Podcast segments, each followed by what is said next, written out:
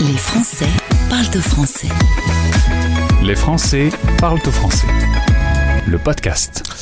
Stéréo Chic Radio accueille sur son antenne deux invités et euh, de marque, s'il vous plaît, Madame la Présidente Claudine Lepage qui est avec nous. Bonjour Claudine. Bonjour.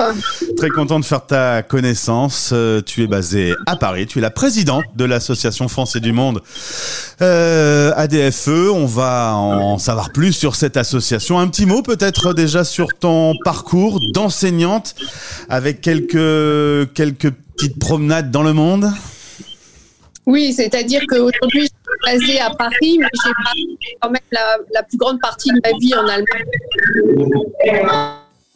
C'est là que j'ai rencontré euh, Français du Monde ADFE, en Allemagne où j'ai été euh, enseignante dans le secteur euh, privé, puisque j'ai enseigné dans une école de, commerce pendant euh, 25 ans.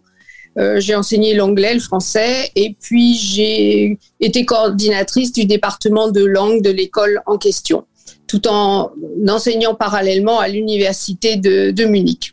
Et tu as connu euh, l'ADFE dans les années 80, euh, quasiment au moment de sa création.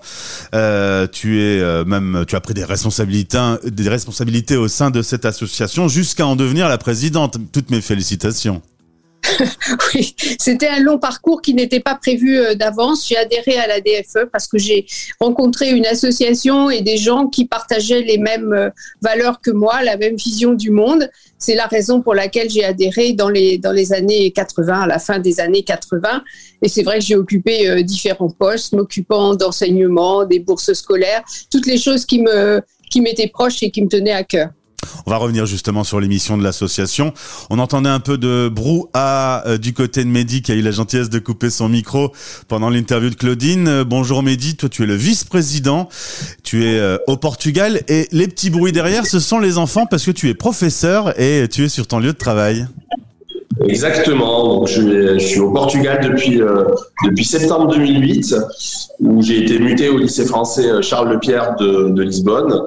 Euh, ça fait donc maintenant 15 ans quasiment que, je suis expatrié au Portugal, que j'enseigne à des élèves de seconde, de première et terminale la science économique et sociale.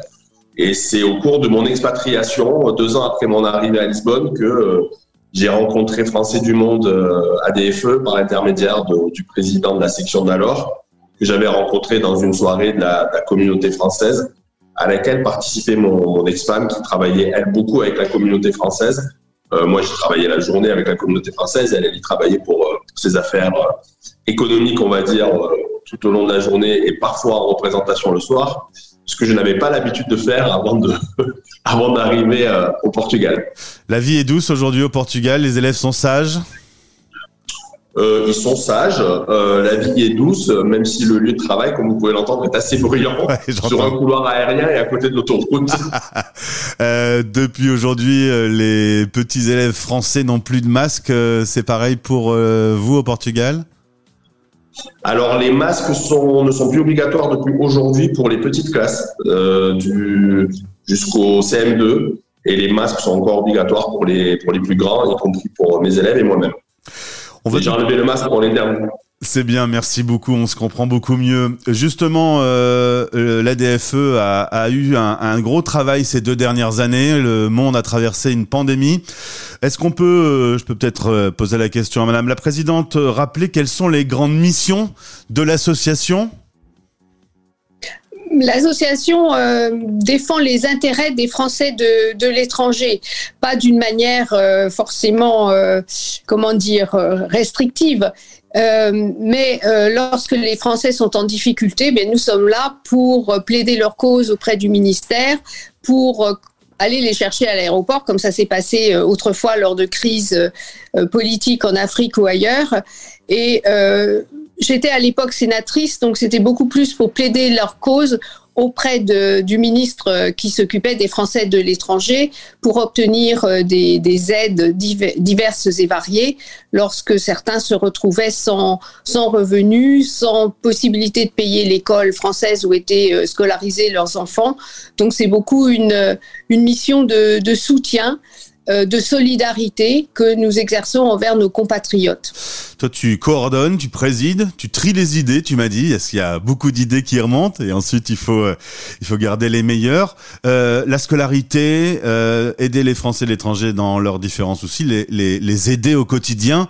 Euh, si je reviens justement sur cette période Covid, on a senti que d'avoir une parole forte pour faire euh, l'interface entre les Français et l'étranger et, euh, et, le gouvernement, par exemple, était des choses euh, nécessaires bah, c'est tout à fait nécessaire. Bon, je pense que les, tous les élus des Français de l'étranger euh, tiraient dans le même sens et pour aider les, les, Français, les compatriotes, les Français de leur euh, circonscription.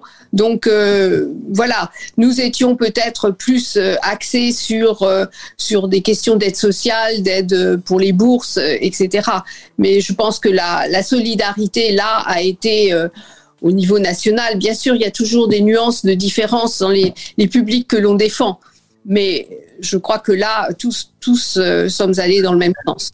Nous sommes allés dans le même sens. Mehdi, justement, tu me disais que beaucoup d'adhérents euh, dans le monde travaillent dans le tourisme ou la restauration. La France a euh, énormément aidé sur le territoire, mais quand on était hors du territoire, c'était plus compliqué. Il y a eu justement un travail pour que cette aide puisse se faire de façon plus globale? Alors, d'une manière générale, c'est beaucoup de Français expatriés qui travaillent dans le, tourisme et la restauration, en particulier chez moi au Portugal. Euh, beaucoup d'adhérents, il euh, faudrait regarder plus, précisément sociologiquement, mais c'est peut-être un peu différent au sein de l'association.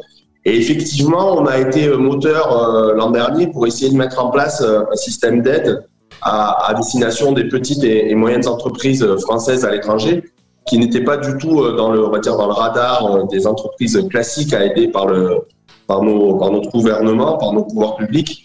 Et effectivement, on a pu, euh, on a pu débloquer, enfin, on a, on a milité et on a pu obtenir le, le, déblocage d'une certaine somme d'argent pour aider euh, les, petits entrepreneurs français installés à l'étranger. Par exemple, au Portugal, on avait reçu une enveloppe de 10 000 euros pour aider euh, certain nombre d'auto-entrepreneurs qu'on avait identifiés comme comme étant en difficulté et, surtout on avait mis l'accent sur les sur les auto-entrepreneurs qui n'étaient euh, qui n'étaient on va dire éligibles à aucune aide.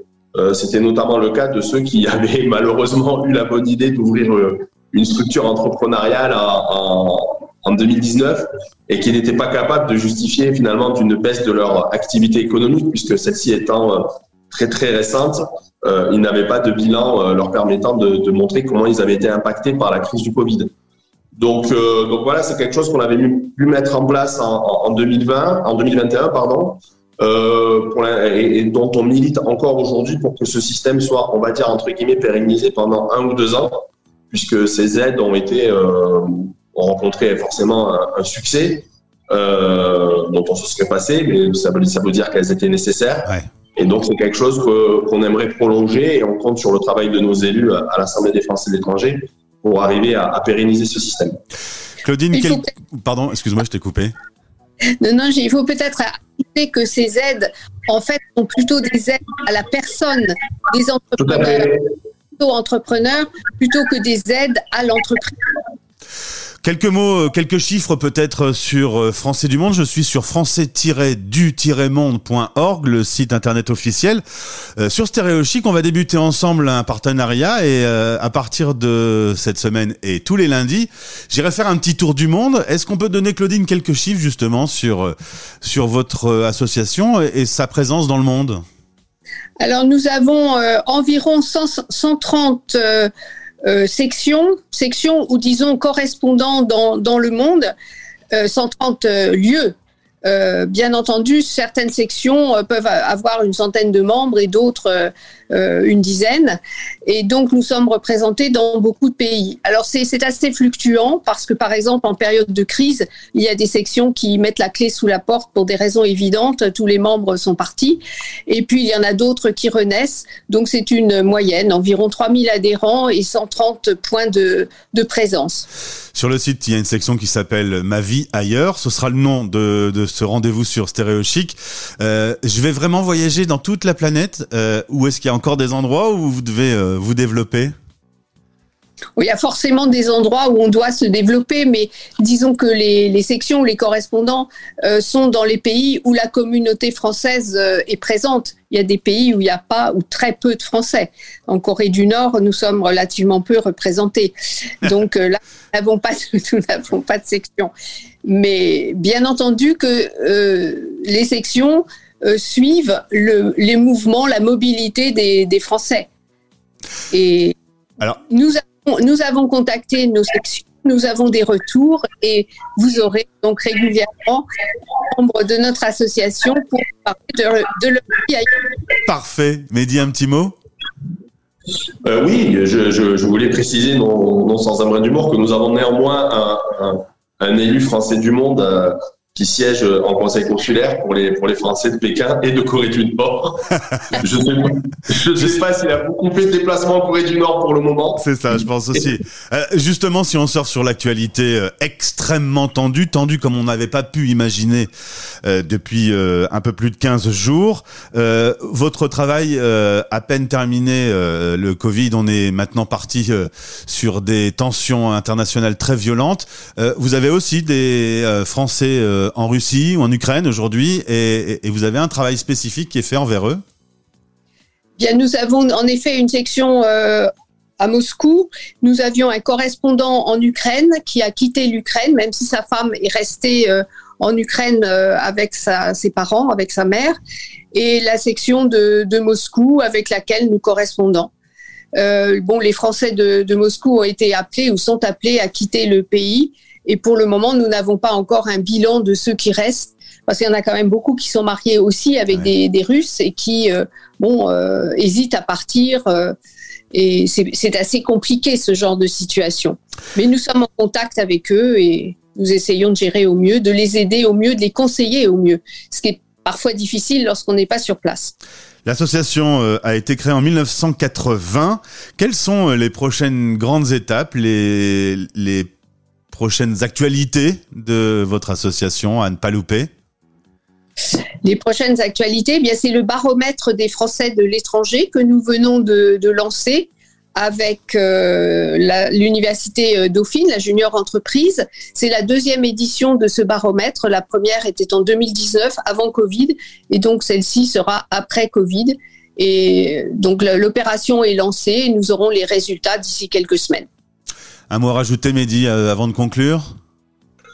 Oui, ben, ce baromètre connaît déjà un certain succès puisque au bout de 24 heures, nous avons déjà obtenu plus de 5000 réponses. Et à titre euh, de comparaison, en 2019, au bout de la première semaine d'enquête, nous avions 7000 réponses. Donc voilà, c'est quelque chose qui s'installe aussi durablement dans le paysage et qui nous permet de effectivement connaître le pouls de la population française à l'étranger aujourd'hui, après Covid et à la veille de grandes échéances électorales. Merci Mehdi, vice-président depuis euh, le Portugal. Tu salueras les élèves et tu leur feras installer l'application StéréoChic sur leur téléphone. Enfin, ils ont peut-être pas droit au téléphone dans, dans le... Ils l'ont tous dans leur poche quand même. Hein. Non, ils l'ont tous en cours, oui. Merci Madame la Présidente Claudine euh, d'avoir répondu à nos questions. Heureux de débuter ce partenariat. Quand je peux voyager et rencontrer des Français à travers le monde, je me dis que je fais juste ma mission, mais que c'est un plaisir de le faire. À bientôt tous les deux. Merci beaucoup. Stéréo Chic, la radio des Français dans le monde.